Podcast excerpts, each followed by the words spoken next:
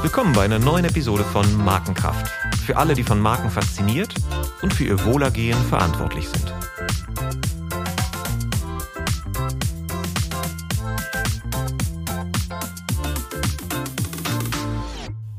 Mein Name ist Olaf Hartmann und ich spreche mit meinem heutigen Gast über eine Marke, die für viele der wichtigste Dreh- und Angelpunkt des Lebens ist. Es geht um das Geld. Und wir haben ja schon gelernt, wenn es ums Geld geht, richtig, Sparkasse.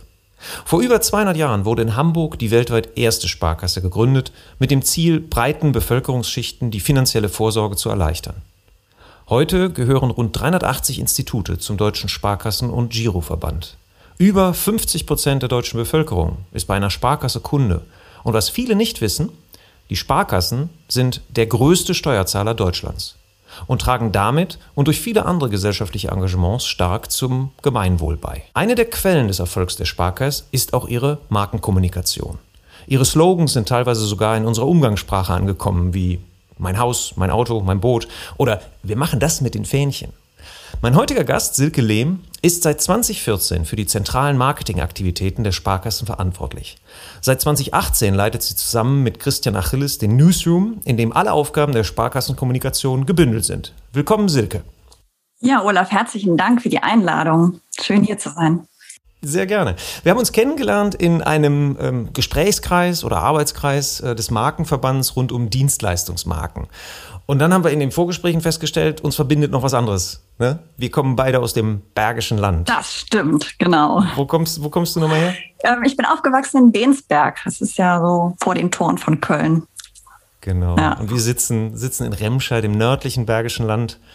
In, äh, wir haben schon geflaxt, äh, manche nennen es das Fun Capital der Welt. Äh, böse Zungen behaupten, das Schönste an Remscheid ist, dass man hier schnell weg ist. Aber das Bergische Land hat viele schöne Seiten, schöne Landschaft und ist in der Nähe von Köln und Düsseldorf. Also ähm, ich fühle mich nach wie vor hier wohl. Aber du, du lebst mittlerweile nicht mehr hier.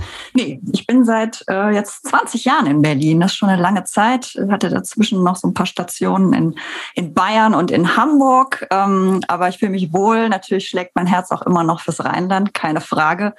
Ähm, ja, das ist schön. Ja, dann noch ein bisschen, um dich ein bisschen näher kennenzulernen, mal ein paar spontane Fragen. Ich stelle einfach zwei Begriffe in den Raum und du sagst einfach, was dir dazu einfällt oder was okay. dir besser gefällt. Mhm. Erste Frage: Book oder Facebook? Book. Hm. Kölsch oder Berliner Weiße? Ah, Kölsch. Ja, das haben wir ja gerade geklärt, warum. Ne? Ja. Wandern oder Wellness? Ach, beides, aber Wandern, Bewegung ist dann doch noch mehr meins. Ja, und nach dem anstrengenden Wandern dann in, ins Wellness, genau, in den genau, Wellnessbereich. Genau. Fußball oder Handball? Ach, Fußball. Handball mag ich gar nicht. Fußball. Da verbindet dich auch, äh, deine Kinder verbinden sich mit dem Fußball, ne? Du hast mir erzählt, du kennst alle, alle Sportplätze im Norden von Berlin. Ja, das stimmt. Da sind wir am Wochenende natürlich fleißig unterwegs, um die zu begleiten. Das finden die auch immer großartig, ähm, wenn die Eltern dann mit dabei sind oder ein paar Fans mit mit dabei sind, genau. Karneval oder Küste? Ah, mittlerweile Küste. Küste. Küste. ja, doch, Küste. Jetzt bewegen wir uns Richtung Marke. Gendern muss oder kann? Oh, ähm, kann. Ich tue mich damit kann. ehrlich gesagt ein bisschen schwer. Ähm, also es ist wichtig, aber ich komme gerade beim Thema Rechtschreibung also irgendwann an meine Grenzen muss ich ganz ehrlich Macht die sagen. Texte nicht hübscher. Nee, ne? wirklich nicht. Ja. Mm -mm. Alice Schwarzer hat sich auch letztens dagegen äh, gewehrt und gesagt, das ist das verhunzt die deutsche Sprache. Aber es ist sehr, sehr, aus meiner Sicht sehr, sehr schnell plötzlich gekommen. Ist mal wieder so ein, so ein, so ein Beispiel für den Tipping Point, ne? Ja. wenn so Dinge plötzlich reif werden. Und ich habe, ich, also aus meinem Gefühl heraus war es plötzlich über Nacht überall. Das stimmt. Und Aber ich frage mich dann immer, wie geht das eigentlich denjenigen, die unsere Sprache neu lernen müssen? Also die sie als Fremdsprache haben, die, die müssen noch abdrehen. Also es ist ja so schon schwer. Und wenn wir jetzt noch anfangen mit äh, Pünktchen oder Sternchen und innen und groß und klein, dann weiß ich auch nicht, wie das ja, gehen auch soll. Weil das im, im Sprachgebrauch Kundinnen ja, betont ja die weibliche Form. Also man hört ja eigentlich nur noch Kundinnen. Genau. Also der, der Kunde, der männliche Kunde ist auch jetzt plötzlich weg. Aber kommen wir vielleicht später nochmal drauf zurück. Prada oder Patagonia? Braucht man beides. Braucht man beides. Porsche oder Tesla? Porsche. Porsche. Porsche. Oh, das kann man also, ja. warum? Was, was, was äh, ist das attraktiver für dich als Marke? Ja, vielleicht, weil es die Marke einfach schon länger gibt und die natürlich schon auch mit so ähm, Attributen, mit Kraft und Qualität und Schnelligkeit ähm, verbinde ich die und ich kenne sie einfach viel länger ähm, und insofern ist sie mir wahrscheinlich noch näher, wobei wahrscheinlich muss ich einen Tesla auch einfach mal fahren. Ähm, ich, ja, also ich finde auch Porsche, äh, das Design von Porsche ist, ist äh, ja, also Tesla hm, Design brauchen, also damit gewinnen sie keine Preise. Es ist aber das erste Auto, in dem ich tatsächlich bei, bei einer Probefahrt mal geschrien habe weil dieses Geschwindigkeitserlebnis ist halt etwas ganz anderes. Es ist wie eine Geschwindigkeit wie am Gummiband und das ist so ein bisschen wie das erste Mal so ein iPhone in der Hand halten und äh, wenn man vorher nur Tastentelefone kannte und so ist ein bisschen das Tesla-Fahren. Also sollte man aus Markensicht mal einfach auch mal ausprobieren weil man sieht auch wieder, wie wichtig so diese Customer Experience ist, weil dadurch können die sich wahnsinnig viel Geld sparen in Werbung. Mm. Weil Leute wie ich jetzt in diesem Podcast zum Beispiel begeistert von diesem Erlebnis erzählen, von dieser Beschleunigung und äh, ja, das spart eine Menge Kommunikationsaufwand. Das stimmt. Mein, mein Cousin hat meinem 90-jährigen Onkel letztens eine Fahrt im Tesla spendiert. Der ist ausgestiegen und hat sich erstmal bekreuzigt. ja, es ist wirklich so ein Erlebnis. Letzte Frage: USP oder Purpose? Beides. Man braucht beides. Purpose ist ganz wichtig, aber ein USP zu haben genauso. Ja, und Purpose zum USP zu machen ist dann manchmal auch jetzt aktuell die Frage, ist das, äh, ist das ein Weg, den man gehen kann? Da kommen wir später auf den Purpose der Sparkasse vielleicht auch noch zu sprechen. Ja. Was, wie du den definieren würdest. Nochmal zu, zu, dir persönlich. So, man hat ja im Laufe seines Lebens, da sind, spielen Objekte erstmal eine funktionale Rolle und irgendwann spielt auch mal eine Marke eine Rolle. Was war die erste Marke, die für dich eine Rolle spielte? Die erste, also du meinst so, so, so richtig in der Kindheit, in oder? Leben. Ja, wo man sagt, das ist mehr als das Objekt. Da, da kommt es drauf an, was draufsteht. Ja. Okay. Eis, Langnese. würde ich sagen. So, ja. ja. Ähm, also, und vielleicht auch, ich weiß gar nicht, gibt es das noch? Tuffy? Tuffy. Tuffy? Tuffy-Milch. Ja. Natürlich, hier Bergisch, da, da, merkt man, dass du aus dem Bergischen kommst. Klar, Tuffy, der Elefant, der aus der Wuppertaler Schwebebahn äh, fiel und die Milchwerke, die Tuffy-Milchwerke. Ja, genau. Genau, ja, Lebensmittel, klar, das ist der erste Kontakt. Ja. Und dann meistens auch irgendwelche Modemarken, die einem was bedeuteten. Ja, das kam vielleicht später, ne? aber das waren so die ersten Berührungen, mit denen ich auch so Erlebnisse verbinde. Genau, wenn man mit seinen 50 Pfennig dann zum, äh, äh, zum, zum, zum Laden an der Ecke oder zum Kiosk geht und da seinen braunen Bär oder sowas äh, von Langnese kauft. Ja, bei uns gab es halt, gab's halt so gegenüber eine Familie, die einfach privat Langnese-Eis verkauft hat. Und das war natürlich großartig. Da musste man immer so, konnte man über die Straße gehen, einfach klingeln und dann was aussuchen. Ach. Das war ein einfacher Zugang zum Langnese-Eis. Das ist. Ich erinnere mich noch an die Zeit, als es mit Tupper anfing, dass es so beliebt war, auch selber Eis zu machen. Und dass ich dann immer so enttäuscht war, dass es ja sozusagen ohne Karamellkern war oder ähnliches. Ne? Ich, ich wollte immer das Langnese-Eis dann haben, nicht das hausgemachte Eis. Ja, das war so. Ja, aber da sind wir beim Geld. Und da kommen wir dann zur Marke. Nämlich, ähm, du bist ja heute so beim, wie wir ja gerade gehört haben, eigentlich beim größten Geldinstitut Deutschlands. Wie, wie bist du da hingekommen? Und du leitest heute den, den Newsroom davon. Da kommen wir gleich mal hin. Aber erstmal vorher, wie bist du zur Sparkasse gekommen und wie bist du dann zum Thema Marke, Sparkassenmarke ja. gelangt? Also ich bin jetzt tatsächlich äh, schon 20 Jahre mit dabei beim DSGV und habe dort ähm, ja in der Zeit äh, viele verschiedene Stationen im Kommunikationsbereich äh, gehabt. Ähm, ich habe angefangen als Projektleiterin für Startups. Wir hatten den haben den deutschen Gründerpreis gegründet und ich durfte damals dieses Projektbüro äh, aufbauen. Das war eine wahnsinnig bereichernde Aufgabe, auch mit diesen ähm, Startup-Unternehmen dort zusammenzuarbeiten, die natürlich auszuzeichnen und auch über die Zeiten so ein bisschen bisschen ähm, den Werdegang auch von denen noch mit zu begleiten. Das war eine tolle Aufgabe. Und ähm, dann bin ich gewechselt in den ähm, PR-Bereich und 2014 dann in die Marketingkommunikation.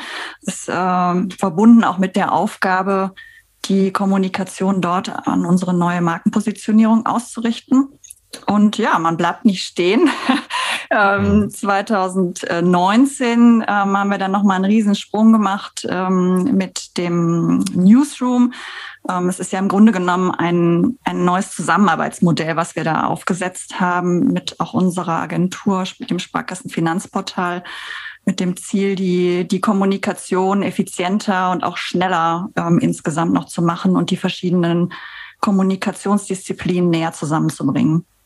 Und wie ist dieser Newsroom organisiert? Vielleicht willst du das mal kurz äh, beschreiben, weil das ist ja schon auch eine Art der Organisation, die es in vielen Unternehmen so in der Form nicht gibt. Oder was hat dazu geführt, dass ihr gesagt habt, wir brauchen sowas?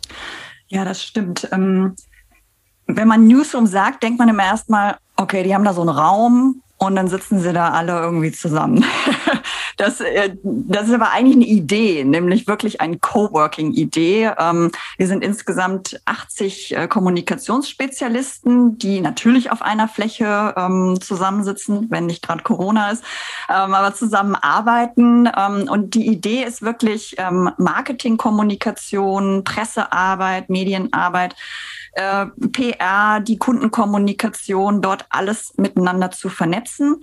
Wir haben halt gemerkt, dass ähm, die unterschiedlichen Bereiche häufig an den gleichen Themen gearbeitet haben, aber viel zu wenig voneinander wussten und schon gar nicht irgendwie in die gleiche Richtung, auf die gleichen Ziele hingearbeitet haben. Und ähm, das wollten wir mit dem äh, Newsroom eben deutlich verbessern. Und äh, ja, wir arbeiten jetzt in einer Matrixstruktur gemeinsam eben an Themen. Also wir haben eine Themenführerschaft.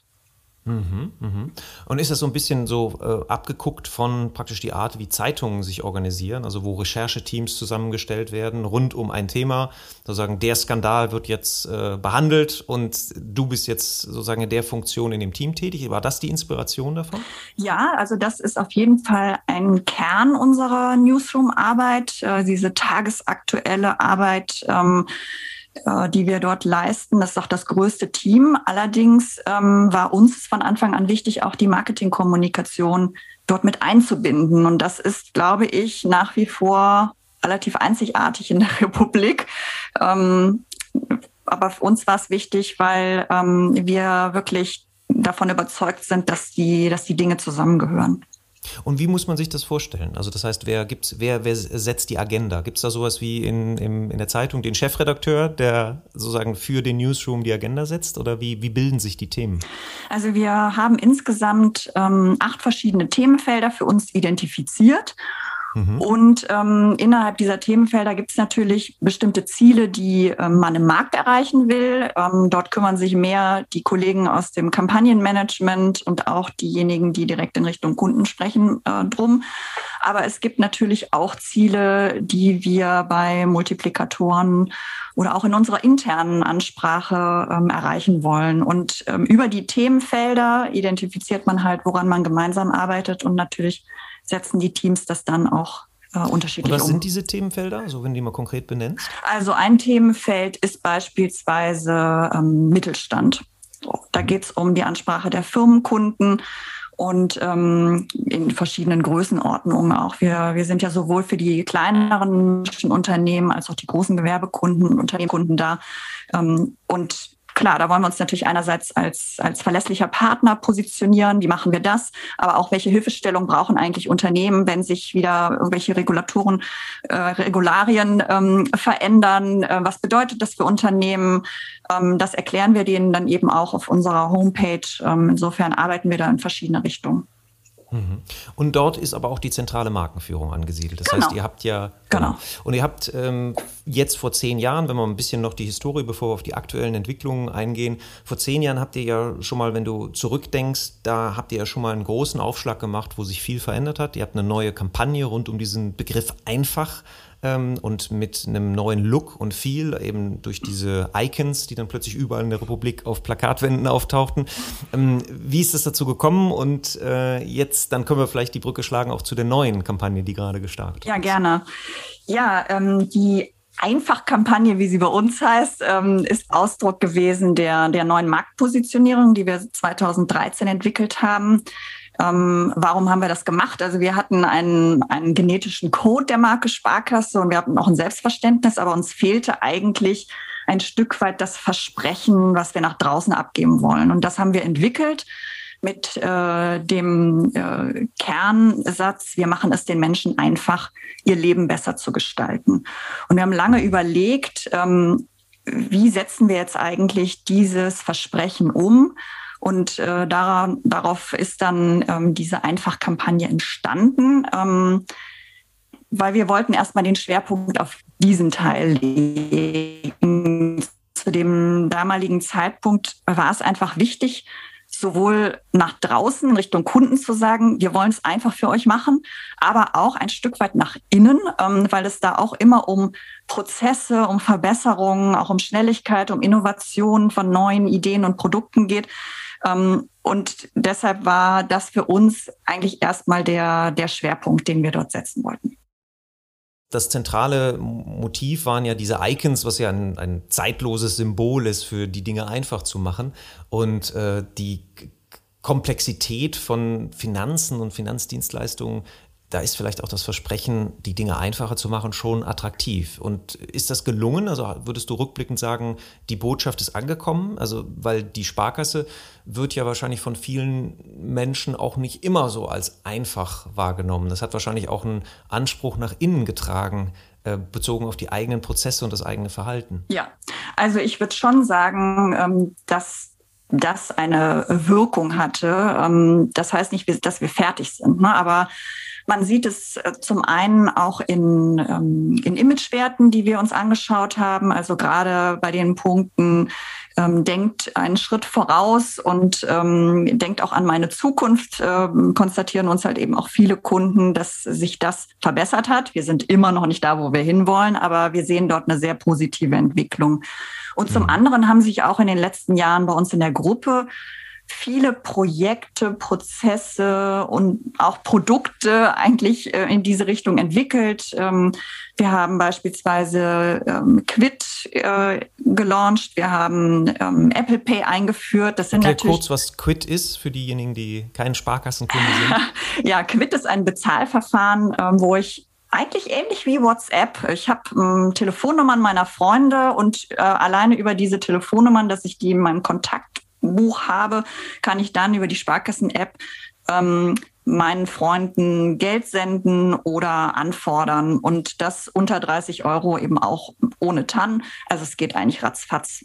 Das bietet sich. Und das wird dann auf dem Konto gut geschrieben oder vom Konto abgebucht. Genau. Und das bietet sich natürlich gerade an, wenn man jetzt zum Beispiel ein besorgt ein Geschenk für Freunde und die, man legt zusammen, dann macht man das darüber. Das, das war ein sehr einfacher ähm, ja ein sehr einfach äh, anwendbares Produkt. Und ähm, Quid, der Name ist dann, glaube ich, auch in dem Zusammenhang Programm, weil man ist quitt, ja. ne? So. Man ist quitt, genau. genau. Das, das finde ich aber ein, ein gut, gutes Beispiel, was du erwähnst, die Sparkassen-App. Ich bin ja selber Spar bekennender Sparkassenkunde und ich finde gerade mit der Sparkassen-App beweist ihr äh, Einfachheit. Also das finde ich das großartig. Also ich bin echter Fan der Sparkassen-App, die wirklich im Alltag gut funktioniert und immer und einfach und schnell die Dinge macht. Also das fand ich sehr, sehr ähm, überzeugend. Das ist als Ausdruck der Einfachheit. Glaubst du, dass die Kampagne dazu geführt hat, dass solche Produkte verstärkt entwickelt wurden? Wurden oder grundsätzlich sozusagen die Innovationsenergie sich Richtung Vereinfachung von Prozessen und einfachen Finanzprodukten entwickelt hat? Nein, das glaube ich so nicht. Also die Kommunikation ist ein Teil des Ganzen. So etwas entwickelt sich aus einer Markenstrategie heraus. Ähm, die steht ja sozusagen über allem. Und ob ich jetzt im Produktbereich bin oder in der Organisation oder in der Kommunikation, muss mich ja dieser Gedanke der Markenstrategie leiten. Und mhm. insofern kommen dort die Dinge zusammen. Wir haben das, denke ich mal, unterstützt ähm, und auch nochmal äh, glaubhaft auch kommuniziert. Aber wir hätten es schon schwer gehabt, wenn wir solche Produkte so gar nicht äh, am Markt ähm, gehabt hätten, dann mhm. glaubt es auch draußen keiner. Und insofern ähm, passte das jetzt einfach in den letzten Jahren sehr gut zusammen, ähm, eben mit äh, Quid und auch Apple Pay. Mhm. Und jetzt habt ihr gerade eure neue Markenkampagne gelauncht. Und die geht ein bisschen weg jetzt von dem Einfachgedanken. Ja. Und ähm, bewegt sich eigentlich zu irgendwie, es ist ein Zitat der Wurzeln, aber erklär du besser, was, was, die, was die Gedanken hinter dieser Kampagne waren. Ja, gerne. Ja, also uns hat natürlich ähm, schon in den letzten zwei Jahren ein bisschen beschäftigt, trägt dieser, diese Kampagne einfach uns eigentlich auch in die nächsten Jahre. Und wenn man auf den Markt guckt, dann wird es schon schwierig, sich mit Einfachheit zu differenzieren. Damit sind viele unterwegs. Ähm, und zum anderen gerade auch im Bereich Finanzdienstleistungen hat sich ja einiges entwickelt, wo der Kunde dann irgendwann auch sagt, sag mal, seid ihr, habt ihr eigentlich noch alle Tassen im Schrank? Einfach ist Sparen nun wirklich im Moment nicht. Also man musste ein bisschen gucken, ähm, dass man auch mit den Botschaften draußen weiter glaubwürdig bleibt. Und das hat uns dazu geführt, dass wir gesagt haben, wir müssen uns damit nochmal neu beschäftigen. Es hat sich natürlich auch in, der, in den fünf Jahren viel getan. Ähm, und uns ist klar geworden, dass die Bedürfnisse der Menschen heute andere sind und ein deutlicher Schwerpunkt eigentlich auch auf dem Thema Nachhaltigkeit liegt. Und ähm, deshalb wollen wir jetzt in Zukunft den Teil der Markenpositionierung, das Leben besser gestalten, stärker betonen. Mhm. Und das hat, findet dann Ausdruck in dem Slogan, weil es um mehr als Geld geht. Korrekt, ja. Ah. Und da klingt ja sozusagen der alte, oder besser gesagt, der Exist ist ja kein Slogan, es ist ja eher so das Kampagnenthema. Ne? Der alte Slogan ist nicht tot. Ne? Also das heißt, weil es um Geld geht, Sparkasse existiert ja immer noch. Aber man, der klingt sofort mit im Hintergrund. Das stimmt. Ja. ja. Und, und das ist ja auch sehr interessant, weil das viele andere Marken auch in den letzten Jahren getan haben. Also wenn etwas sehr stark etabliert ist, ist es, glaube ich, der älteste und längst laufende Finanzmarketing-Slogan in Deutschland, ne, seit 1963, ja. 64? Ja, ja genau. Sowas. Ähm, und wenn so ein Code so stark und, und kraftvoll etabliert ist, dann, dann kann man damit auch spielen. Also äh, Coca-Cola hat das ja sehr gut vorgemacht mit damals den, diesen Freundesflaschen, wo dann der Coca-Cola-Schriftzug praktisch Daniel oder Silke oder Christian oder Olaf schrieb. Ja. Oder, oder äh, das Bier hier, äh, Carlsberg, ne, probably the best beer in the world, hatte dann bei der Fußball-Weltmeisterschaft Bandenwerbung nur mit dem Wort probably gemacht, wiederum in der Typo von Carlsberg und alle haben natürlich sofort, äh, ist die Marke direkt aktiviert. Und das äh, gelingt euch da mit dem Slogan auch, also das mit dieser, mit dieser veränderten Geschichte, ähm, dass, dass, dass es mitschwingt. Ähm, jetzt ist diese, ist diese Kampagne ja wieder zentral entwickelt mhm. und lebt jetzt auch sehr stark von der regionalen Übersetzung. Äh, mich würde sehr stark interessieren, wie, wie entwickeln sich, wie, ent, wie erzeugt ihr Akzeptanz auch bei den ganzen Instituten, die ja auch alle unabhängig agieren, mhm. für so eine zentrale Kampagne? Und wie folgt dann die regionale Übersetzung? Das hat sehr viel mit Überzeugungsarbeit zu tun, mit persönlichen Gesprächen und mit viel, ja, viel Ansprache. Also wenn wir so etwas entwickeln, dann ist es erstmal der erste Punkt, dass wir die Strategie hinter so einer Kampagne gut erläutern, auch durchaus kontrovers noch diskutieren, damit verstanden wird, warum wir das machen. Ähm, vorher geht das Ganze natürlich auch durch diverse Gremien. Wir sind da ja nicht ganz alleine unterwegs, sondern ähm, es ist schon wichtig, dass es da auch ähm, in einem demokratischen Prozess sozusagen auf den Weg gebracht wird. So, das heißt, wir stellen dann ähm, die Strategie und auch diese Kampagnen vor. Das geht in regionalen Foren, das geht aber auch äh, in Webinaren, die wir zentral anbieten. Und ähm, ja, dann sind wir natürlich auch diejenigen, die die ganzen Materialien für die Umsetzung in den Regionalverbänden und Sparkassen ausarbeiten und ähm, zur Verfügung stellen in der Hoffnung, dass so viel wie möglich der äh, Institute diese Sachen auch nutzen und auch in bestimmten Kampagnenzeiträumen mit uns mitgehen, sodass wir mhm. eine möglichst breite Sichtbarkeit auch in der Republik für das Thema haben. Ja. Und dann gibt es aber auch Medien, also im Mediamix, Dinge, die ihr zentral steuert. Also zum Beispiel Fernsehwerbung entscheidet ja nicht das einzelne Institut. Richtig. Welche, welche Medien steuert ihr zentral und welche werden regional ausgesteuert? Also wir haben da eine, eine klare Aufteilung ähm, zwischen den, wir sagen immer drei Ebenen. Also wir im, im äh, Berlin äh, sind für die bundesweiten Medien, für die Belegung zuständig. Ähm, das heißt, äh, TV, das natürlich eine, für eine große Reichweite auch sorgt, aber auch ähm, digital oder, wenn sich anbietet, auch ähm, die nationalen Printmedien. Die Regionalverbände ergänzen das Ganze dann durch Belegung in Out of Home, im Kino, im Radio. Das sind deren Medien. Ähm, und ja, Sparkassen nutzen natürlich ihre eigenen Flächen. Da sind die Filialen nach wie vor ein großes und wichtiges Schaufenster für unsere Themen. Ähm, und dann sind sie natürlich auch ganz stark in der direkten Ansprache ihrer Kunden. Das ist interessant, ja, genau. Also das heißt, die, die Filialen selber sind ja, haben ja auch einen nicht unerheblichen Mediawert. Ne? Sie sind ja, sind ja immer noch äh, mhm. äh, sehr präsent. Also sind natürlich ein paar Filialen geschlossen worden in den letzten Jahren, aber ihr seid, glaube ich, flächenmäßig wahrscheinlich immer noch das am Präse also das Institut oder die Bank, nee, ihr seid ja keine Bank, als Sparkasse, als Finanzdienstleister am stärksten präsent in der Fläche. Ist das äh, richtig, die Wahrnehmung? Ja, also ja. Äh, das in jedem Fall. Äh, wir haben ja immer noch 12.000 Filialen in der Republik mhm. und damit auch eine, eine ordentliche Sichtbarkeit. Ja, das ist ja ein Vorteil, also diese Begehbarkeit auch des Markenraums. Ne? Also das heißt, diese mentale Verfügbarkeit ist allein schon qua dieser Örtlichkeit äh, gegeben. Ne? Also jeden Tag in meinem Viertel gibt es dann eben die Sparkassenfiliale, an der ich täglich dann vorbeikomme. Mhm. Und dann hat aber die leider, muss man wahrscheinlich sagen, die Frequenz in diesen Filialen abgenommen. Ja, ja das dort, stimmt, das stimmt. Ja, Genau, aber das, gibt es da auch zentral gesteuerte Aktivitäten, die zum Beispiel dieses Markenerlebnis, wenn es nämlich nochmal stattfindet, ist ja der Anspruch. Früher waren es ja so Routinebesuche, ne? zum Beispiel Schließfach leeren oder Kontoauszug holen, die alle weggefallen sind. Und wenn jetzt der Besuch stattfindet, hat der meistens einen konkreten Anlass, die Baufinanzierung etc. Und da ist die Bedeutung dieses Kontakts natürlich um ein Vielfaches höher. Gibt es da auch zentrale Maßnahmen, die ihr steuert, um dieses Markenerlebnis in den Räumen der Sparkasse zu ähm, lenken oder zu gestalten? Oder ist das in, immer in, sozusagen im Hoheitsgebiet der einzelnen Institute? Also das liegt schon sehr stark in der Verantwortung der einzelnen Institute.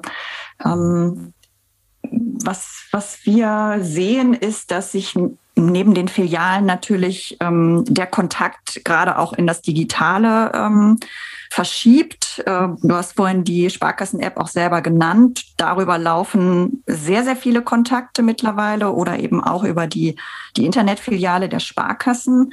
Ähm, Im Hinblick auf die Filiale ist es so, dass wir ein, auch ein Filialkonzept entwickelt haben, wie eigentlich heute idealerweise solche Geschäftsstellen ähm, ausgerichtet sind. Da hat sich einfach auch der, der Bedarf ähm, verändert. Früher war es ja eher Schalter, Einzahlung. Heute sind es vor allen Dingen die persönlichen Beratungsgespräche, die dort stattfinden. Und ähm, wie man diese Filialen heute eben ausgestalten und auch nutzen kann, da, da erarbeiten wir Konzepte. Aber es ist nachher jeder Sparkasse selbst über, überlassen, ähm, ob sie das so nutzen will oder nicht.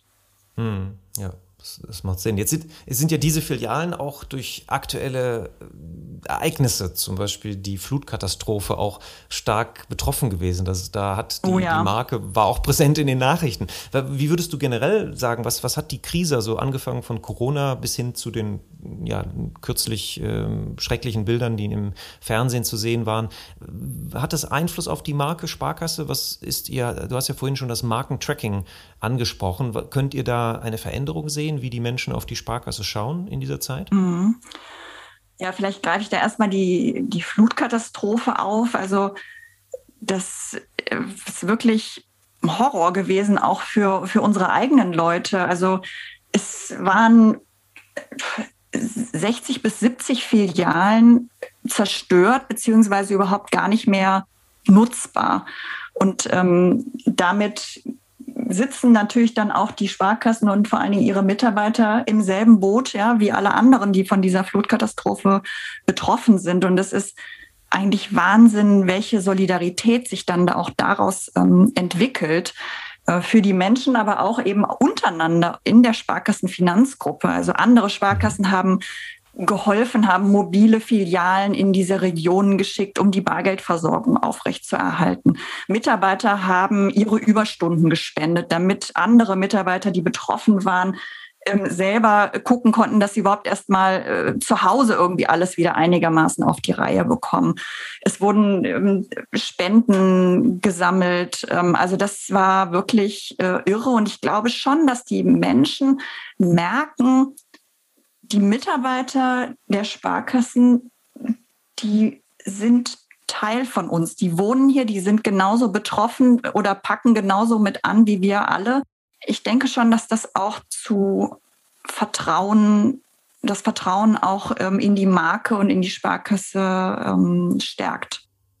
Habt ihr das auch aktuell aufgegriffen kommunikativ? Ich weiß ja, dass ihr die am Anfang der Corona-Zeit habt ihr ja auch kommunikativ mit bestimmten Themen gespielt, wo ihr gesagt habt, hier, jetzt positionieren wir uns als Marke in dieser Krise. Ne? Ich glaube, zusammen ja. dadurch war, glaube ich, der Slogan. Gemeinsam dadurch, genau. Gemeinsam, genau, ja, genau, gemeinsam genau. dadurch.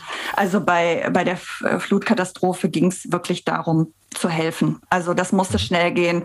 Ähm, wir haben das Spenden organisiert in Millionenhöhe. Ähm, das war eigentlich das vorrangige Ziel. Ähnlich war es bei Corona, aber doch ein bisschen anders gelagert.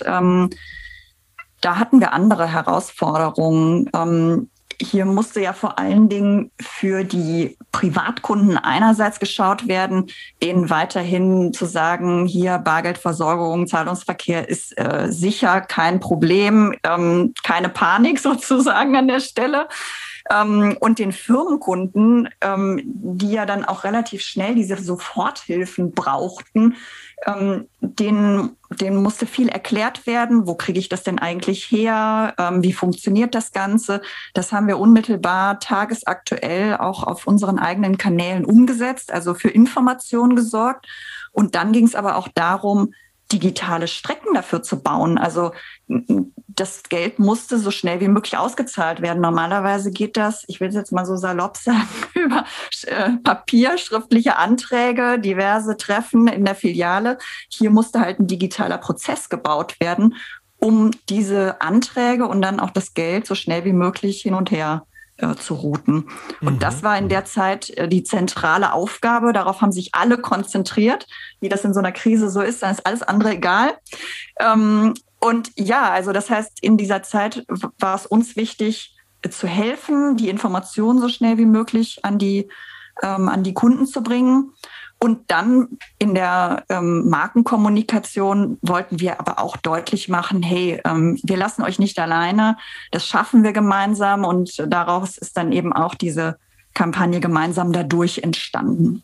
Mhm, ja, ja. Das macht viel Sinn. Und das ist ja natürlich auch dieses Verhalten der Mitarbeiter, die dann den Menschen konkret helfen, ist natürlich das stärkste Markensignal, was man eigentlich senden kann, wenn dann tatsächlich die Bearbeitung unkompliziert und schnell und einfach ja. erfolgt. Ja, und das haben wir auch deshalb mit unseren eigenen Mitarbeitern gemacht. Sowas haben wir vorher noch nie gehabt, dass wir eigene Mitarbeiter in Kampagnen einsetzen.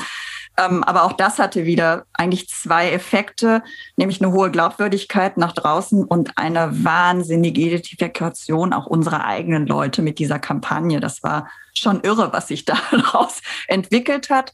Und im Endeffekt, wenn man jetzt auch so auf unsere Vertrauenswerte guckt, weil du hast es vorhin gefragt, ja. ähm, zeigt sich das eigentlich auch? Ja, es zeigt sich. Also im Jahr 2020 äh, haben wir wirklich eine Steigerung unserer Vertrauenswerte um sechs Prozentpunkte feststellen können. Und ich glaube, dass das liegt halt daran, dass mh, hm, die Menschen wahrgenommen haben, das ist hier authentisch, wir sind nah dran und wir bieten eben auch Sicherheit. Das ist in solchen Krisensituationen ja nicht zu unterschätzen. Ja, genau. Dann lass uns mal auf ein praktisches Thema da kommen. Wie, wie funktioniert euer Markentracking? Also das heißt, ähm, welche KPIs, wie man so schön sagt, also was sind eure Key Performance Indicator für die Marke und, und wie messt ihr die? Ja, also ähm, Vertrauenswert habe ich eben schon gesagt, das ist eigentlich der allerwichtigste Wert für uns ähm, als Finanzdienstleistungsmarke. Ähm, wir messen das mit einer ganz normalen Markenmessung und äh, darüber hinaus eben auch verschiedene Imagewerte, die für uns ähm, wichtig sind. Also beispielsweise ähm, Gefühl in guten Händen zu sein oder ähm, wie sehe ich eigentlich die Sparkasse, wie verlässlich ist die auch in schwierigen Zeiten, wie erreiche ich die ähm, und das schauen wir uns an.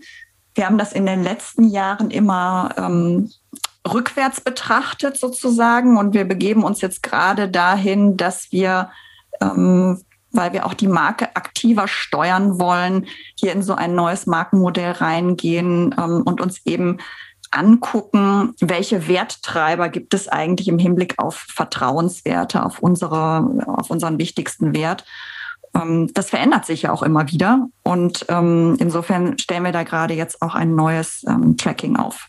Ah, das ist ja spannend. Also das heißt, ihr, ihr identifiziert die Faktoren, die sozusagen so, zu diesem zentralen Markenkraftwert, Vertrauen ähm, beitrag, äh, beitragen. Und wie, wie stellt ihr das fest? Also du sagst auch, die verändern sich.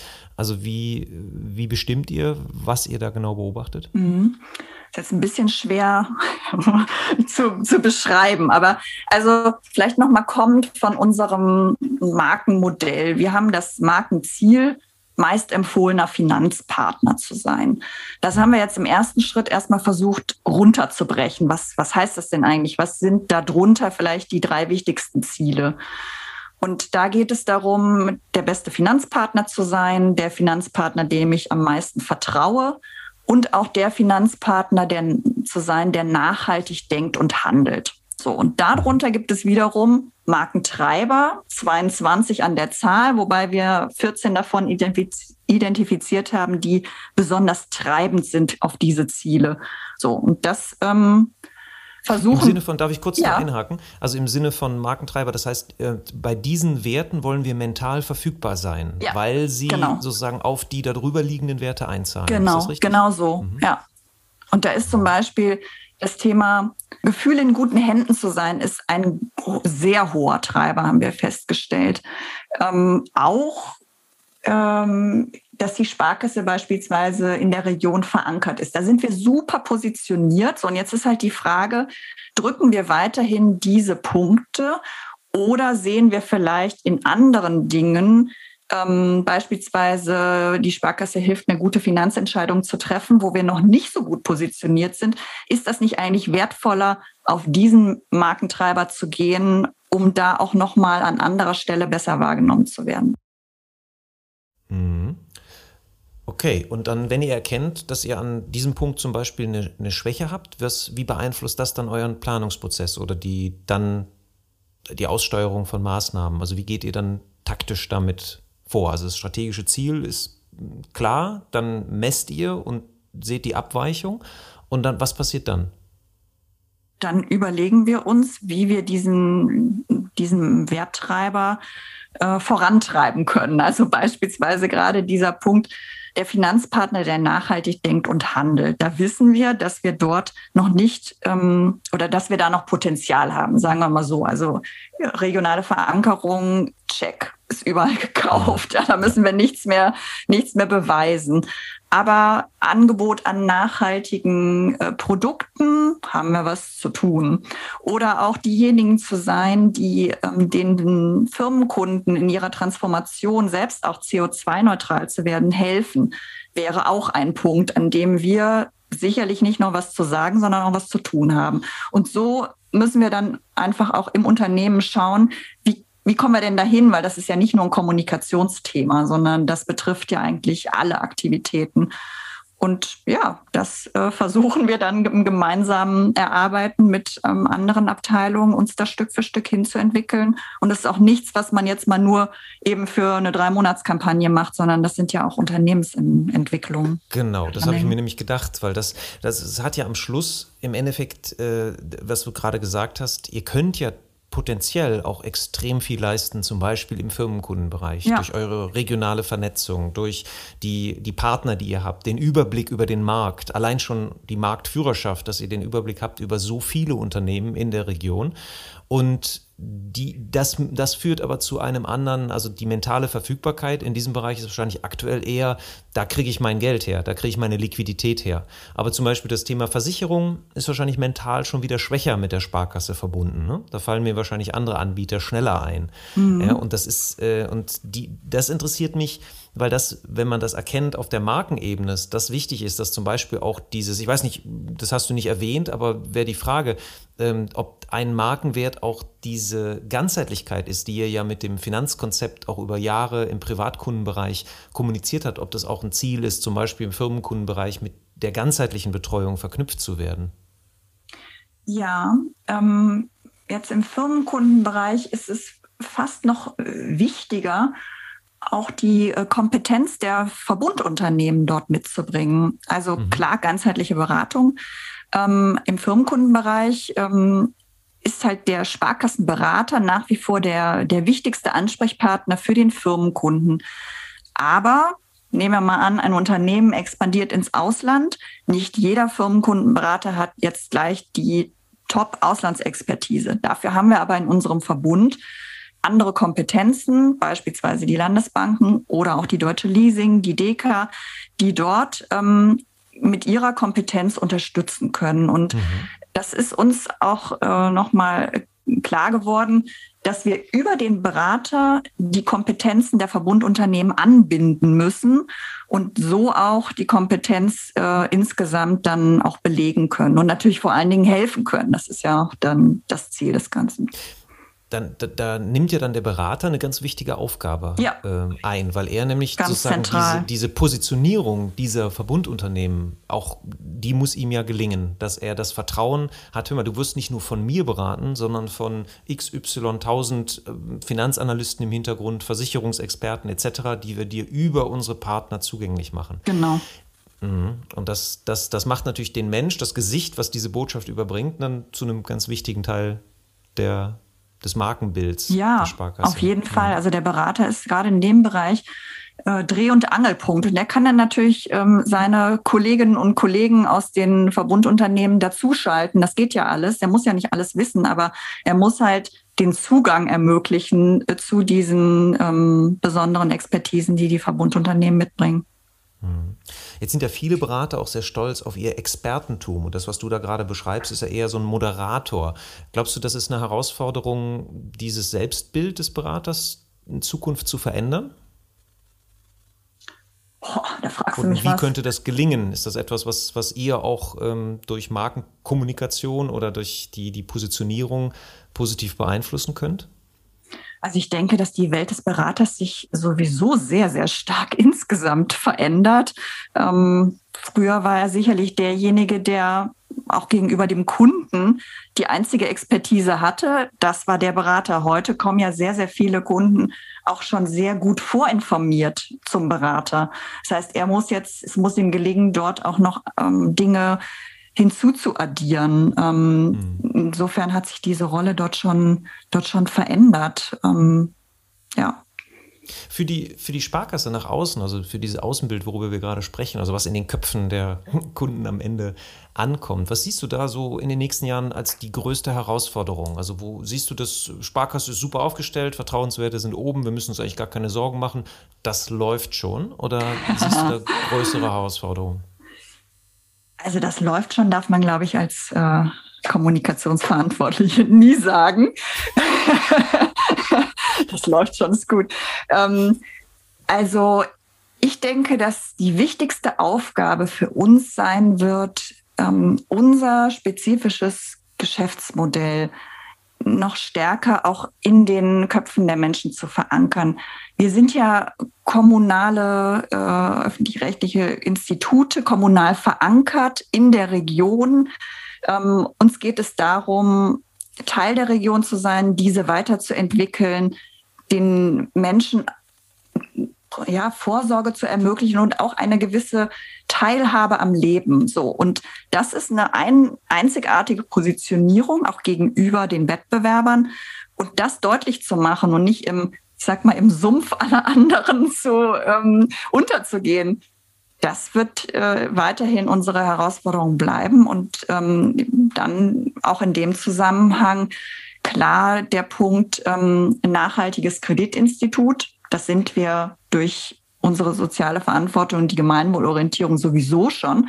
Aber das, das hat ja heute nochmal andere Aspekte, die wir, glaube ich, ähm, deutlicher noch herausarbeiten müssen. Ja, also da kann ich aus Erfahrung berichten, dass bei zumindest den jüngeren Menschen in meiner Umgebung ähm, da eine große Unwissenheit herrscht, mhm. was eigentlich die Sparkasse als Geschäftsmodell hat. Ja. Also was ist der Sparkassenauftrag, was ist eigentlich die Sparkassenidee?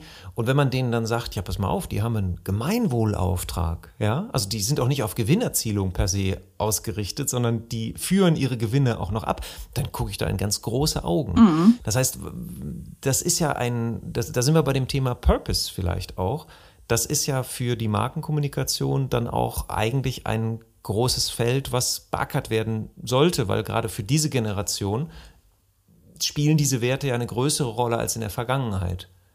Ja, ähm, ja. da hast du total recht. Äh, ich, manchmal frage ich mich, warum ist uns das eigentlich noch nicht gelungen? Das ist ja nichts, was jetzt Darauf wollte ich hinaus, genau. Du nimmst zehn, mir die Frage aus dem Mund. Genau. Erst ja. seit zehn Jahren waren, sondern wir haben das eigentlich seit seit der Gründung ähm, vor 200 Jahren ist das äh, ist das ja unser unser Antrieb. Ne? Also ähm, insofern frage ich mich das schon manchmal, warum uns das eigentlich nicht gelingt, das in der Breite der Bevölkerung so so klar zu machen. Ähm, dass wir eben für wirtschaftliche und soziale Teilhabe stehen. Und ähm, ja. Vielleicht ist es, vielleicht ist es ein bisschen, ihr lebt in diesem Element und ich, äh, so, so ein bisschen so, wer hat Wasser erfunden? Also, wenn man, kann man viele Leute fragen, aber Fische sollte man vielleicht nicht fragen. Also, weil das ist so, das ist so normal, das ist das, das, das täglich und jeder denkt ja immer, äh, ja, das, das weiß doch jeder. Mhm. Und ähm, die, ich glaube, dass da wahrscheinlich Richtung den Mitarbeitern aus, aus meiner Erfahrung, auch im Kontakt mit Sparkassen, dieses Bewusstsein fehlt, dass das eine große Quelle von Markenkraft ist für die Sparkasse und dass die Aufgabe bei jedem Einzelnen liegt, mhm. diese Sparkassenidee eigentlich bei jedem möglichen Kundenkontakt, wo es passt, den Leuten bewusst zu machen. Das heißt, du bist nicht nur Kunde hier, weil du deine Kreditkarte von uns bekommst oder ähnliches, sondern ähm, durch dieses Kunde sein bist du Teil einer größeren Idee. Und ja. die besteht daraus, dass wir dem Gemeinwohl dienen, dass wir der Region dienen und deshalb bist du auch Teil davon. Ja, genau. Und vielleicht ähm, haben wir da auch nicht gut genug hingeguckt. Also wir kommunizieren ja schon auch sehr breit unser Förderengagement. Aber hinter dem Förderengagement ist ja immer die Idee. Warum machen wir das eigentlich? Warum engagieren wir uns in der Sportförderung? Warum engagieren wir uns im kulturellen? Weil wir damit eben auch das kulturelle und auch das sportliche Leben in der Region ähm, bereichern. Und. Das müssen wir wahrscheinlich noch stärker auch herausarbeiten, dass das für die Menschen klar wird. Oder vielleicht auch andersrum. Die merken dann, wenn wir irgendwann vielleicht nicht mehr da sind, was eigentlich dann fehlt. Ja, und da bietet ja eigentlich der, der neue Slogan, dieses, weil es um mehr als Geld geht, eigentlich eine sehr, sehr gute Projektionsfläche genau, für. Ja, genau, das, das war auch da der. Da könnt ihr ja super drauf spielen. Ja. Mhm genau. Dann mal so vom Praktischen her für diejenigen, die damit nicht vertraut sind. Und das ist ja wirklich eine sehr spezielle Art der Markenführung durch diese große Unabhängigkeit der einzelnen Institute etc. Willst du uns ein bisschen Einblick sozusagen in die, in deine Werkzeugkiste geben? Wie, wie, wie setzt du diese Ideen durch? Wie, wie äh, hast du Erlebnisse, wo es gelungen ist, die, die bestimmte Kampagnenideen oder eben auch die Markenidee besonders kraftvoll in die Institute zu bringen und dann daran angeschlossen die Frage, was würdest du dir mehr wünschen? Aber da kommen wir dann gleich drauf. Aber vielleicht erstmal, wie, das, das stelle ich mir mit 380 Instituten, das ist ja eine Herkulesarbeit, Ideen in die Köpfe bei 380 Instituten zu bekommen. Ist wie gelingt auch. dir das? Also das, ganz ehrlich, das gelingt mir auf keinen Fall alleine, ja. Ähm, wir sind ja ja, ich sag mal so, die, die Speerspitze. Ähm, und natürlich gelingt so etwas gut, wenn man viele auch Kommunikationsverantwortliche an einem Ort hat. Ja? Ähm, und sowas gab es jetzt vor Corona-Zeiten auch jedes Jahr, dass äh, rund 600 äh, Leute sich dann auch an einem Ort zu einer Veranstaltung getroffen haben. Das war immer die Bühne auch, äh, wo wir neue Ideen und Positionierungen ähm, dort auch den Kolleginnen und Kollegen gut vermitteln konnte und auch eine Begeisterung erzeugen konnte. Das ist deutlich schwieriger dieses Jahr gewesen, muss ich ganz ehrlich sagen. Ähm, das ging halt nur digital. Ich denke, es ist aber auch irgendwie gelungen, aber es ist schon was anderes. Ja, und im, im Grunde genommen muss man da dann auch die Leute anzünden, dass sie es genauso auch äh, begeistert in ihren eigenen Häusern erzählen, auch dem Vorstand klar machen, ähm, was äh, läuft da an den eigenen Mitarbeitern zu sagen, hey, äh, wir setzen da auf, das ist unsere Kampagne, das machen wir, weil diese Begeisterung muss man irgendwie wecken. Ähm, ja. Es ist halt so, das kennt man auch bei der Flüsterpost, es bleibt immer ein bisschen was auf der Strecke. Ähm, das lässt sich nicht, lässt sich nicht ähm, einholen, aber wir müssen es halt so gut wie möglich vorbereiten durch Filme, Präsentationen, geschriebenes Wort, dass es so gut wie möglich verstanden wird. Ja, wo du das gerade erzählst, äh, wie, wie stark du das vermisst, dass dieses direkte Aufeinandertreffen, die Veranstaltung ähm, für die Vermittlung einer Idee. Das, das führt mich zu einem Punkt. Früher waren die Sparkassen stärker auch mit Events sozusagen in der Kommunikation, mit dem Weltspartag. Also die mhm. waren deutlich stärker präsent über Events. Und jetzt ist das deutlich weniger geworden. Viel der Kommunikation ist natürlich digital auch geworden.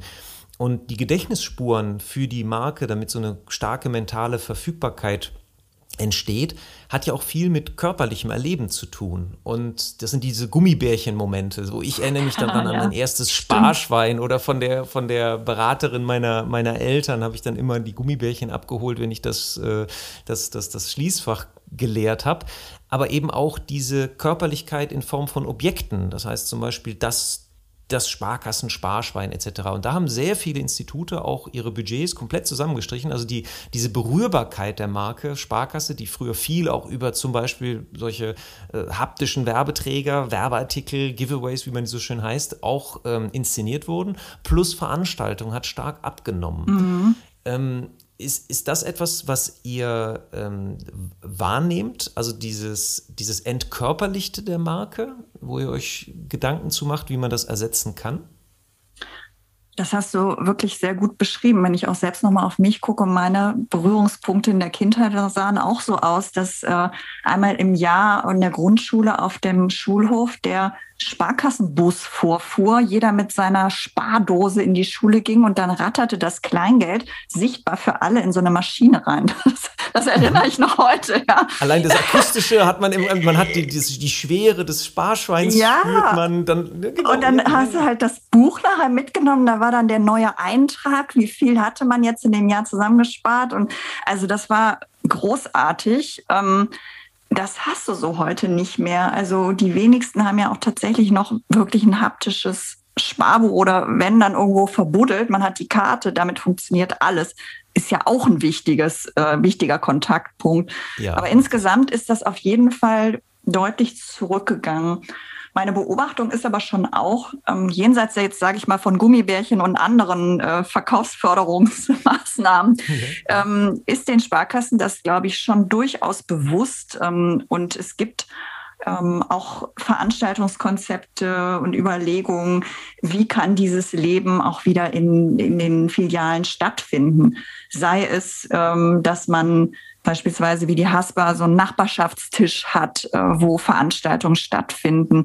Oder auch ähm, großer Renner war äh, auch vor Corona ähm, E-Sports-Veranstaltung, wo man ja auch noch mal eine ganz andere interessante und auch, ich sag's mal, kaufkräftige Zielgruppe hatte, die man dort eingeladen hat, in Kontakt kam und auf deren Bedürfnis diese E-Sports äh, äh, umzusetzen, dann auch eingehen konnte. Und da treffen sich dann natürlich auch unterschiedliche Interessen. Also das ist durchaus bewusst. Ähm, ich glaube, man muss aber sehr gut auch aufpassen, dass es ja für die Institute in einem auch, ich sag's jetzt mal, Kosten-Nutzen-Verhältnis steht. Ne? Mhm. Ähm, und insofern ist das, glaube ich, einfach über die Jahre ähm, weniger geworden. Aber nicht. Es wurde wahrscheinlich auch in der Vergangenheit übertrieben, ne? wo mhm. also nicht sozusagen ohne Sinn und Verstand einfach, komm, wir machen jetzt mal für ein paar tausend Euro Werbemittel. Ja. Aber was, wie die mit der Markenidee verbunden sind oder welche Botschaft man da platziert, äh, da war vielleicht auch nicht die Sensibilisierung immer 100 Prozent da. Aber ich glaube, dass es ein Suchfeld ist für Marken, gerade in der Digitalisierung, die ja immer weiter voranschreiten wird, wenn wir das gerade erleben, weil du es auch gerade so beschrieben hast, dass durch dieses, wie schafft man denn jetzt diese, diese multisensorischen Erlebnisse, die dann auch lange halten und dann auch digital bedient werden können? Weil das passt zu Studien in den letzten Jahren, ähm, die ich aus UK kenne, wo die Effizienz von Finanzmarketingkampagnen auch durch eine starke, einmal durch, durch zwei Elemente, einmal durch eine starke Digitalisierung an Effizienz verloren haben und einen starken Fokus weg von Marke, also sozusagen den Rahmen des Grundvertrags Vertrauens äh, weiter zu stärken, hin zu konkreten Produktangeboten, also sehr stark Aktivierungskampagnen. Mhm. Und laut dieser, dieser IPA-Studien hat die Effizienz dieser äh, Kampagnen im Finanzbereich um 70 Prozent abgenommen mhm. in den mhm. letzten 15 Jahren. Und das ging einher mit der Verlagerung der Budgets eben in den digitalen Raum und diese äh, zu, zunehmende Entkörperlichung des Kontakts mit der Marke selber. Mhm. Und ich glaube, da ist viel Potenzial, so ein bisschen fast so wie so ein Gegentrend Trend, die Rache des Analogen, dass man auch mal wieder, dass man wieder mal in den, ja. in den, Fokus rückt. Wo, wo haben wir denn noch, wo können wir denn noch analoge Touchpoints schaffen, die eure Dienstleistung ist ja im Endeffekt immer abstrakt, ähm, uns dann irgendwie auch nochmal spürbar macht. Ja, also ich glaube, da haben wir noch ein großes Potenzial. Ähm, ich, wir haben auch eine gute Veranlagung dafür, ähm, ja, auch, auch von den Räumlichkeiten her, äh, diese wirklich stark zu nutzen, auch vielleicht für kommunale Veranstaltungen, was glaube ich auch sehr, sehr gut und intensiv auch gemacht wird. Aber dieser Begegnungsort Sparkasse, den vielleicht auch nochmal wieder stärker in den Vordergrund zu rücken. Genau, und dann muss die Begegnung dort natürlich qualitativ was anderes sein als das, was ich online erlebe. Also ja, das, ist, das, absolut. Ist dann, das meinte ich vorhin mit dem Punkt, wenn dann die Begegnung in der Filiale stattfindet, ist der Anspruch an die Begegnung natürlich viel, viel höher. Ja, das ja, stimmt. Wo früher eben die Servicekontakte waren, mhm. was heute digital ist. Ja, das, das ist doch schon mal auf jeden Fall ein Feld in den nächsten Jahren, äh, wo es sich lohnt, sich damit beschäftigen, was ich so raushöre. Gibt es sonst noch Pläne, die du hast? Also wenn du mal in die Zukunft schaust, also ähm, was, was siehst du für, für die Marke jetzt am Horizont? Wie geht es weiter? Also mich persönlich beschäftigt auch gerade aktuell ähm, sehr stark das Thema Messung und ähm, auch Wertbeitrag der Kommunikation. Ähm, was leisten wir eigentlich? Äh, wir müssen uns da stark weiterentwickeln, ähm, was auch ja, Wertbeitrag für den Vertriebserfolg beispielsweise angeht, ähm, welchen Wertbeitrag wir dort leisten. Das ist auf jeden Fall ein für uns extrem wichtiges Feld. Neben dem, ja. was wir vorhin schon hatten, mhm. inhaltlich die Marke auch weiterzuentwickeln und dort nochmal äh, stärker die zu differenzieren. Da ist, das kann ich nachvollziehen, was in vielen Unternehmen gerade passiert, dass die Marke wieder in den, Rück, in den Fokus rückt, ähm, auch vielleicht auch durch die Krise, dass man merkt, okay, ohne ein starkes Markenfundament sinkt auch die Effizienz unserer Performance. Ja, das muss zusammengehen. Ähm, ich glaube, wir müssen alle verstehen, Marke und Vertrieb sind Freunde. Die müssen sich die Hand geben. Das muss gut zusammenspielen. Und in beiden Feldern müssen wir einfach exzellent sein. Da gibt es noch ein bisschen zu tun. Und, und man kann ja sogar, wenn man das Bild sozusagen noch ein bisschen mit Marke und Vertrieb, man kann sogar sagen, der Vertrieb steht auf dem Fundament der Marke. Ja. Und bröckelt das Fundament, steht der Vertrieb auch nicht mehr stabil. Genau. Ja. ja. Und äh, so hat man dann vielleicht auch die, die Verbindung die Akzeptanz, dass man auch in die Marke investieren muss. Weil das ist etwas, ähm, korrigiere mich, wenn ich das falsch sehe, wo ja auch teilweise vielleicht äh, eher so ein auch kritisch das hinterfragt wird, lohnt sich eigentlich dieses ganze Geld, was wir da in Markenkommunikation investieren? Vielleicht das zum Abschluss nochmal, weil wir haben jetzt schon tatsächlich eine Stunde gesprochen. Stimmt. Äh, aber wie, wie, wird denn die, die Markenkommunikation der Sparkasse eigentlich finanziert? Und ist diese Akzeptanz in den letzten Jahren aus deiner Sicht gestiegen oder gesunken oder ist es immer gleich geblieben? Mhm. Also finanziert äh, wird das, wie es bei uns so heißt, per Umlage. Also alle Sparkassen zahlen in einen zentralen Kommunikationstopf ein, äh, den wir ähm, ja, äh, steuern und auch verwalten ähm, und bestmöglich für die Marke investieren. Das heißt, alle Sparkassen sollen davon natürlich etwas haben. Und da geht es um Weiterentwicklung der Strategie, ähm, um die Instrumente und aber auch um die Umsetzung solcher äh, Kampagnen, ähm, auch dann auf ja, zentralen Werbeplätzen, die wir dann einkaufen. Ähm, und das Geld müssen wir uns auch äh, jedes Jahr sozusagen begründet ähm, abholen, ähm, also eine Planung vorlegen, was wir machen wollen, warum wir das machen wollen. Ähm, da müssen wir auch jedes Jahr vor, vor die Gremien und das auch wirklich hart äh, verargumentieren. Und die Anforderungen werden nicht kleiner, sage ich mal. Ähm, es gibt in dem Zusammenhang auch jedes Mal die Diskussion, wie viel jetzt in Marke investieren, wie viel in den Vertrieb investieren, in, also in Performance-Kommunikation. Ähm, und man muss natürlich sehen, über welche Kanäle und auch wie breit sind äh, bestimmte Zielgruppen. Da brauche ich halt für eine breit angelegte Markenkommunikation im Zweifelsfall mehr äh, Geld, als wenn ich jetzt eine Performance-Kampagne habe, wo es äh, darum geht, ganz gezielt ähm, Abschlüsse zu generieren. Und das ist immer eine Herausforderung, das auch äh, zu erklären, ähm, denn nicht jeder beschäftigt sich natürlich so intensiv mit äh, den Wirkungsweisen auch der Kommunikation, wie wir das tun. Und da höre ich raus, dass das auch das Interesse an der Messung Ja. de, des Beitrags Genau. äh, erklärt. Natürlich. absolut. Und, Mhm. und da, das hängt ja auch wiederum, Investition sollte ja immer im Verhältnis zum Ziel stehen. Ne? Und äh, wenn man für die, für die Marke, also die, die, diese Kausalität zwischen starker Marke in bestimmten Bereichen, also mentale Verfügbarkeit für bestimmte Bereiche und der daraus entstehende wirtschaftliche Wert, dadurch kommen mehr Kunden, entsteht leichter Kundenvertrauen und all das. Äh, wenn, wenn das etabliert ist, dann kann man sich ja auch sozusagen die KPIs ähm, sehr stark dann finanzieren lassen. Da sagt, okay, wenn ihr den Wert erhöhen wollt, dann brauchen wir aber auch Geld, weil ein Bauer, der nicht sät, der kann nicht ernten. Und Genau. äh, eine der letzten Gespräche, die ich hatte mit Uwe Schmidt von äh, ehemals Bayer, ähm, der auch für, für die Marke dort verantwortlich war. Und dessen Gehalt war sogar verknüpft mit den Marken-KPIs, weil er hat gesagt, nur dadurch werde ich auch ernst genommen auf dem C-Level, wenn die merken, dass das, was ich hier tue, dass ich da auch hinterstehe und mich an meiner Leistung auch messen lasse. Wow. Weil, weil das ist ja meistens so sehr schwammig, so Marke, ja, da machen wir ein bisschen hübsche Kommunikation und ja, die Werte gehen nach oben. Aber was haben wir denn davon konkret? Und aus dem Absegnen der Ziele, der Markenziele, auch als Teil der Unternehmensstrategie und der Verknüpfung von seinem variablen Anteil des Gehalts, ist dann plötzlich so eine Ernsthaftigkeit gekommen und ähm, er war dann auch, hat viel stärkere Gesprächsbereitschaft dadurch in der Organisation erzielt. Das fand ich eines der spannendsten Punkte von dem Gespräch. Ja, das ist stark. Da muss man aber dann auch sicher sein, dass man die Dinge alle in der Hand hat. Ja, du kannst ja. Ja. nicht einfach Ziele machen und sagen, daran will ich mich messen lassen und dann noch das Gehalt dran knüpfen, wenn aber 60 Prozent der Aktivitäten gar nicht in deiner Hand liegen.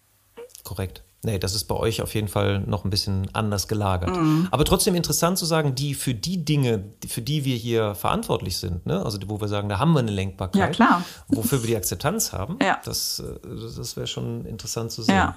ja, dann habe ich zwei Fragen noch zum Schluss an dich. Und zwar, wenn du dir für die Marke Sparkasse so drei Dinge, da steht eine Fee auf dem Tisch und du wünschst dir drei Dinge, was würdest du dir wünschen, was sich verbessern sollte, was sich ändern sollte oder was einfach direkt geliefert wird? Also drei Dinge, okay. Ähm, erstmal wünsche ich mir, dass wir weiterhin unsere Marke gemeinsam zum Strahlen bringen. Das ist eigentlich der größte Wunsch.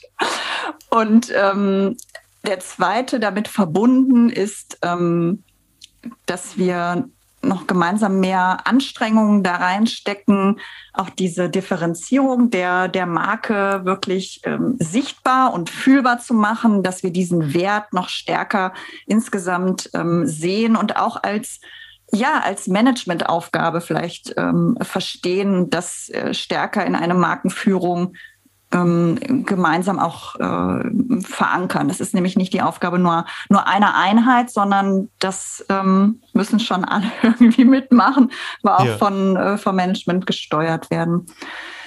Mm, Ja, und dann wünsche ich mir natürlich auch, was, dass wir weiterhin großen Erfolg haben insgesamt mit unserer Marke, weiterhin eine gute Akzeptanz bei unseren Kunden haben, dort äh, das Vertrauen halten und ausbauen können. Das ist, glaube ich, das Allerwichtigste für uns. Schön.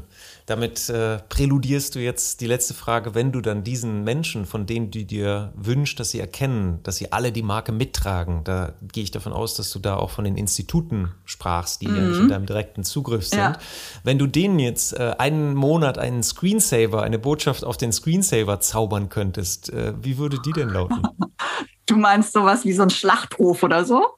Ja, etwas, nur eine Aufforderung, etwas, was die nicht vergessen sollten. Okay. Ähm, lass es uns einfach machen. Lass es uns einfach machen. Vielleicht, also, also, unterschiedlich intoniert, vielleicht lass es uns einfach machen und lass es uns einfach machen. Einfach machen. Ja, gut, genau. Das sind verschiedene Dimensionen. Das, das eine einfach als, als Markenkern immer noch, also es ist ja trotzdem in, in trotz den Disku Diskussionen, die wir gerade geführt haben, immer noch ein sehr starkes Kategorieversprechen. Ähm, jemand, der mir das Komplexe von Finanzentscheidungen einfach macht, das ist grundsätzlich attraktiv. Und natürlich seid ihr nicht die Einzigen, die das versprechen, aber vielleicht könnt ihr es am glaubwürdigsten versprechen oder am besten einlösen. Ja, also mir geht es mir geht's vor allen Dingen ums Machen. Ähm, Wir haben so viel Potenzial in unserer Gruppe, so tolle Kolleginnen und Kollegen äh, mit super Ideen. Und manchmal denke ich so, lass nicht so lang schnacken, einfach machen. ein Gremium weniger, ein, ein, Meeting weniger und einfach mal ausprobieren genau, und machen. Genau, Okay, also Handlungsstärke für die Marke Sparkasse. Sehr schön. Silke, das hat mir viel Freude gemacht. Vielen Dank für dieses Gespräch und äh, für die spannenden Einsichten. Und äh, ja, ich freue mich auf den weiteren Austausch. Ja, vielen Dank an dich. Hat mir auch und, Spaß gemacht. Und damit sind wir am Ende unserer Episode. Mach's gut. Viele Grüße nach Berlin. Ja, danke dir. Machst du auch gut. Tschüss. Und das war eine weitere Episode von Markenkraft. Vielen Dank, dass Sie dabei waren. Wir hoffen, es hat Ihnen genauso viel Freude gemacht wie uns. Wenn ja, empfehlen Sie uns, Ihren Freunden, Ihren Bekannten, Ihren Kollegen und bewerten Sie uns auf iTunes, Stitcher, Spotify, Soundcloud, egal wo Sie diesen Podcast hören. Share the love for brands. Machen Sie es gut für sich und die Menschen in Ihrem Leben.